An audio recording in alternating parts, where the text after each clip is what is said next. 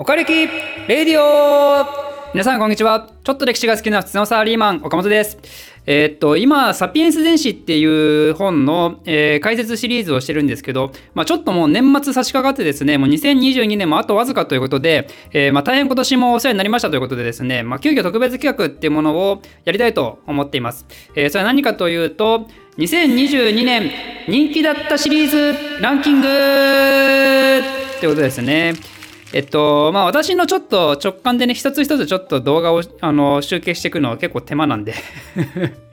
あの、2022年の再生でこうフィルターした時に、なんとなく、あ、これなんか人気あるなみたいなのを、えー私の直感でピックアップしていく、そういうシリーズの紹介動画というところになります。ということで、えー、私結構シリーズいくつか出してるんですけど、まあ、トップ5で、まあ、せっかくなのでトップ5を紹介したいと思います。では早速いきましょう。えー、2022年人気だったランキング第5位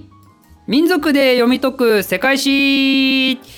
えーこちらはですね、えー上山拓也さんっていうあの元予備校講師の方、まあ、今でも歴史系のあの本とかよく出してるんであの、まあ、歴史の本好きな人は結構あの知られてる方かもしれないですけど、まあ、その人が書いたあの「民族で読み解く世界史」っていう本の中身をですね、まあ、解説していくシリーズというところになりますね。えっと、全部でこのシリーズって、まあ、何個か動画出してたんですけどその1動画、え1話完結構成でしたとその民族のその民族で読み解く世界史っていう本を、えーそれぞれ何章買って、えーその1章ずつその何かの民族をピックアップしてそれについて説明すると、まあ、そこで特に私が面白いなって思った話をですね、まあ、いくつかピックアップしたというところですね。まあ、その中でも特に、えー今年人気だったのはその朝鮮民族とあとトルコ人というところになりますね。じゃあ続いて第4位ざっくりフランス史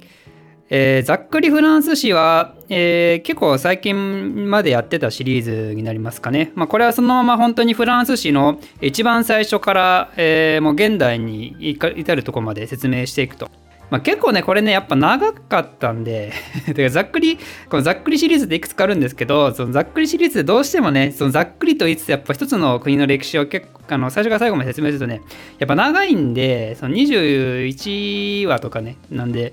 あの最後の方なんかはまあ結構あのだれちゃう部分も。だれちゃうって言ったらちょっとあれですけど。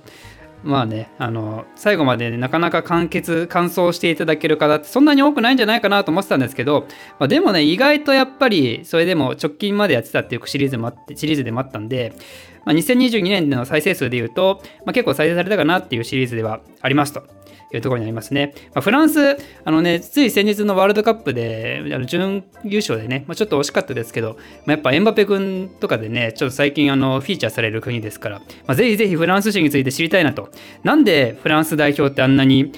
黒人ばっかなのみたいなね。まあ、そういうのをちょっと知りたい方なんかいたら、まあ 別にそんな話はしてないですけど、まあでもそのヒントはね、ヒントはこのシーズンの中に隠されてるんで、まあ、そういうのも知りたい方はぜひ、ざっくりフランス史を見ていってください。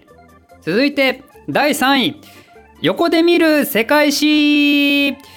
えーこちらもですね、横で見る世界史っていう書籍を紹介しているものになりますね。えー横で見るっていうのはどういうことかっていうと、あの世界史って勉強するときって、その縦に習うことが多いんですよ。縦、すなわちその時系列でいう縦ですね。そのざっくりフランスなんかまさにそうなんですけど、どっかの国、どっかの地方、どっかのエリアなんかをまあ一区切りとして、でそこの、えー古代からえーまあ、時代をどんどん、えーなんだ昔から現代の方にまでねあの習っていくとまさに日本史なんかが典型的にそうなわけですよね。でこの横で見る世界史っていうのはそうではなくて、えーどっかの時代で一回横でこう横通しで見ましょうと。紀元その何百年とかの中国の時代とじゃあ西ヨーロッパの時代、まあ、そこで見た時に何かこうその年代ならではの共通点があるんじゃないかとかね、まあ、そういうのをですね、えーまあ、習っていく習っていくっていうかそういうのを解説してる本ですと。で、まあ、結構ねやっぱりあんまりあの普段習わないような感じなんで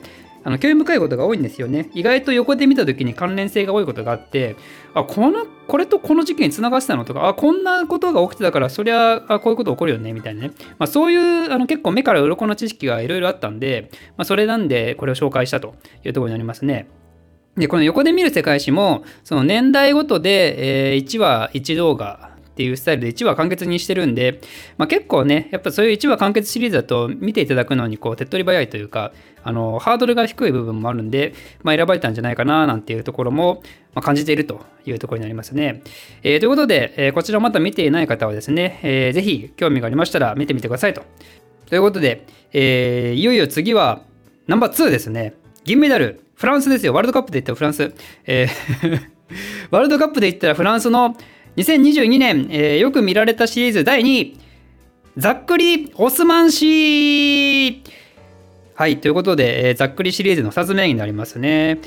ざっくりオスマン氏はですね、そのフランス史みたいに、そのフランス史、ざっくりフランス史の時は本当紀元前からあの現代第二次大戦以降とかなんで、まあ、長いんですけど2000年以上の話なんですけど、まあ、オスマンって途中でできた国でさらにあの結構前に滅亡してる国なんで、まあ、全部で400年ぐらいないんですけどその代わりすごいちょっとね、まあ、ざっくりと言結構密度濃かったんですよ。あの全ての工程についてフィーチャーしてねその時のその工程の時代の話とか、まあ、その工程についての話とか、まあ、その結構やったんでざっくりと言結構細かくやったかなっていうような印象を持っています。まあ、ということであのあんまり世界史普通の高校学習とか全然ならないような範囲まで解説できた内容かなと思うんで、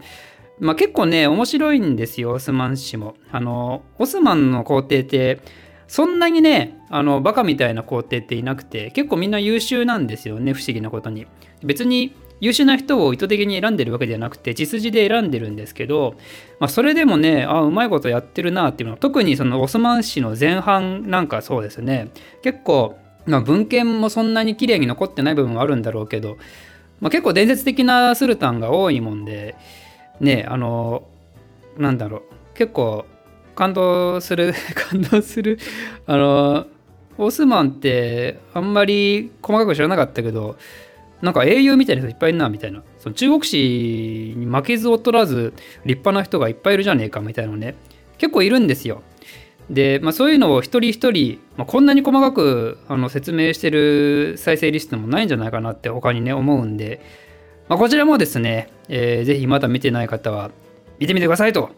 えー、ということで第1位2022年の栄光ある第1位ですね栄える第1位として選ばれたのはざっくり中国史ということになります。またざっくりシリーズですね。なんだかんだざっくりシリーズ強いですね。でもね、このざっくり中国史は実は、あのー、結構昔に投稿してるんですよ。あのー、ざっくりフランス史とかね、今年だし、えー、なんだ？あと、横で見る世界史だって今年出してるし、あと何があったっけ？えっと、横で見る世界史、ざっくりフランス史、民族で読み解く世界史か。民族で読み解く世界史は去年ですね。ざっくり中国史に限って言うと、これ、2020年なんですよね、投稿してるの。もう2年前なんですけど、いまだにね、あのー、見ていただいてると。すごいな、やっぱり。やっぱ中国史って人気なんですね。あの、まあ、このざっくり中国史も古代から現代までやってるんで、もう幅広くカバーできてるんで、まあ、確かに中国史の中でも、あの、ファンがいる層、ファンがいない層とか、その、結構分かれると思うんですけど、まあ、それでもまんべんなく見ていただいてるかなっていう印象です。まあ、中国史もね、その人気クラスターいますよね。その古代クラスター、三国志クラスターもいれば、春秋戦国時代クラスターもいるし、でそうじゃなくて、いやいや、あの、秦とかね、民とかね、あの中華民国とかね、ね、満州が好きだぜみたいなね、まあ、そういう人たちも結構いたり、やっぱ幅広いんですよね。だから幅広いあの動画で幅広い人たちがこうなんかすごい深いコメントを確かにしていただける。なんでこの人こんな詳しいの？みたいなね。ええー、マジで？みたいな。義心南北朝時代のすごい小さな国のあのことについてすごい長いコメント書いていただけるとか、まあ、そんなのが時々あったりする。まあ、やっぱね、沼ですね。この中国史っていうのは。やっぱ沼なんですよ。すべての人を魅了する。そんな、そんな歴史、中国さすがですね、というところになりますね。まあ、ただそうは言ってもね、あの、ちょっと昔の方がすごく勢いはあったシリーズなんですけど、まあ、最近は全盛期に比べると、まあそうは言っても再生半分ぐらいになってきたかなぐらいの印象はあるんですけど、まあでもこの調子だと来年もまだまだやっぱトップを走るのかなっていう気はしますね。まあ多分私のこのチャンネルもざっくり中国史から入っていただけた方も結構いらっしゃると思うんで、まあ、ちょっとまだまだ頑張っていただきたいと、中国さんにはね、中国人には頑張っていただいて、私の、えー、アンバス私のこのチャンネルのアンバサダーになっていただくというところで、えー、2022年、えー、人気だった再生リストシリーズトップ5、えー、紹介を終わりにしたいと思います。えー、で、ここからですね、余談となるんですけども、えー、2022年人気だったシリーズランキングの他にですね、私がおすすめする再生リストっていうのをですね、まあ、ちょっと紹介したいなと思っています。まあ、そんなにあのいっぱい紹介するつもりもなくて、トップ3ぐらいで説明したいんですけど、まあ、まさにですね、えー、今この時代だからこそ、この話はちょっと聞いておいた方がいいんじゃないかなっていうのがまあいくつかあるんで、まあ、それを紹介したいなと思います。ということで、えー、じゃあ、第3位というところから言いますと、学ぼう。地政学、まあ、あのご存知ですね、えー、2022年といえばロシアがウクライナを攻めたと、まあ、そういう悲しい事件が、まあ、現在進行形で起きていますけど、まあ、なんでじゃあロシアはウクライナを攻めてるの？みたいな話がどうしてもやっぱ出てくるわけですよ。で別に私のその地政学シリーズっていうのはそれにあのフォーカスした内容を話してるわけではないんですけどやっぱねその地政学的な観点って現代でも全然あのあってでそれをもとにですねいろんな国がいろんな思惑で動いているっていう節々あるんで、まあ、地政学ってそもそも何だろうねみたいなのを、まあ、せっかくなんで学ぶのにいいシリーズになってるんじゃないかなと、まあ、個人的には思っています。まあ、こちらもですねあの、もともとは、えー、っと、模擬セカで有名な、あの、模擬さんが著作の、その、え地政学の本を、えー、元に作った動画になるんですけど、まあ、そういう本をね、えー、元にした動画でもあるんで、結構初心者の方にも分かりやすい内容になってるのかなと思いますんで、まあ、地政学って聞くとちょっと堅苦しい印象ありますけども、えー、まあちょっと気軽にですね、えー、学びたいなっていう方がいらっしゃったら、このシリーズをですね、え見ていただけたらいいんじゃないかなと思っております。で、え、じゃあ、私のおすすめする再生リストランキング、ナンバー2というところになりますけど、まあ、今の話とちょっと関連してたんですけど、第一次世界大戦をですね、ちょっと押したいなと思っています。まあ、やっぱこのロシア・ウクライナ問題に関連して、その第3次世界大戦が起こるんじゃないかみたいな話がね、ちらほら出てきたりもしたわけじゃないですか。あの、NATO の動きによっては、そのロシアとウクライナの対立だけでなくて、もう完全に西欧世界のその西側諸国と、えー、ロシアと、で、ロシアと仲のいい中国がどう出るかとかで、これ、これ第3次世界大戦もしかして秒読みかみたいなあの結構あったわけじゃないですか。でその世界大戦じゃあ一番最初の第一次大戦ってどういうふうに始まったのかっていうのをですねまあせっかくなんで学んだ方がいいんじゃないかなと思うわけですよ。で第一次世界大戦も別になんだろうあのみんなあの大戦が始まる前からね意気込んでねあのこれから世界大戦やるぞじゃああの準備してやりますみたいなもちろんそんなことで始まったわけじゃなくて第一次大戦が始まった時っていうのも世界大戦になるなんてみんな思ってない中であれって気づいたらこれなんかめちゃくちゃ不穏な空気になっててええあああーって感じであの世界大戦が 始まってしまったんですよね。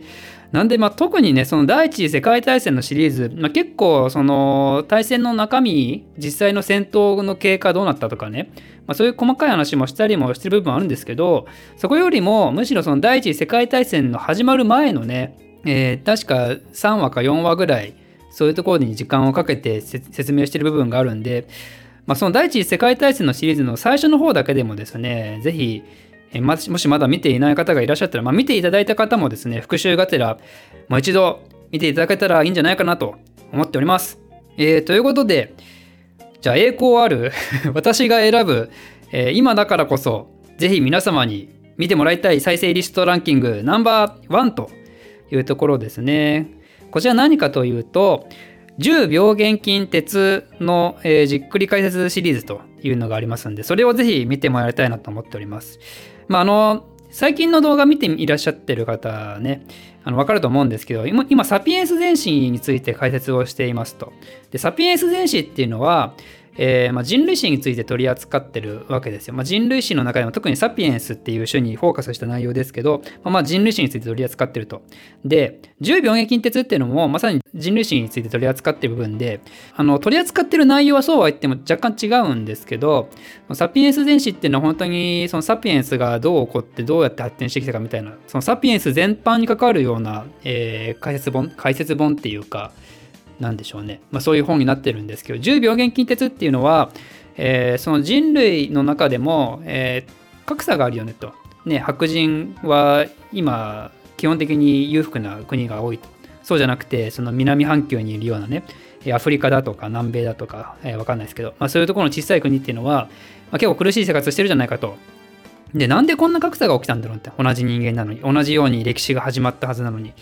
なんか、そういうヒントが、その歴史の最中にあったんじゃないの？みたいなのをこう読み解いていく、そういうシリーズになってると。まあ、だけど、えー、オーバーオール、それは人類史ですよね、というところになります。ということでですね、その、サピエンス電子の動画、これからも来年入ってからもまだ継続してやるんですけど、まあ、その動画を見るにあたって、10秒現金鉄の知識が頭に入ってたらね、このシリーズ、あの、2倍、3倍ぐらいで面白くなるんじゃないかなともう個人的には思ってますんで、まあ、なんで、あのー、こちらもですね、10秒現金熱も結構、あの、内容としては重たい内容のものも含まれたりもするんですが、まあ、ぜひぜひ、あのせっかくなんでね、えー、見ていただけると、私の来年の動画も、えー、楽しく見ることができますよというところで、まあ、まさに今だからこそ見ていただきたい再生リストっていうところになると、ナンバーワンと。えー、ということで、2022年人気だった再生リストと、私の今だからこそおすすめする再生リストっていうのを紹介しましたというところでですね、えー、年末年始お時間ある時にですね、まあ、これらの再生リストのうち気になったものがあれば、ぜひ見ていってください。ということで、2022年も大変お世話になりました。2023年もよろしくお願いします。